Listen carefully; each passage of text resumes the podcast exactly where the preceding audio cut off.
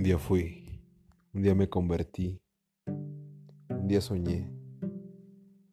Todo se define en estas frases, metas inalcanzables y sueños rotos, frustrados y molidos y hechos trizas por circunstancias o situaciones fuera de nuestras manos.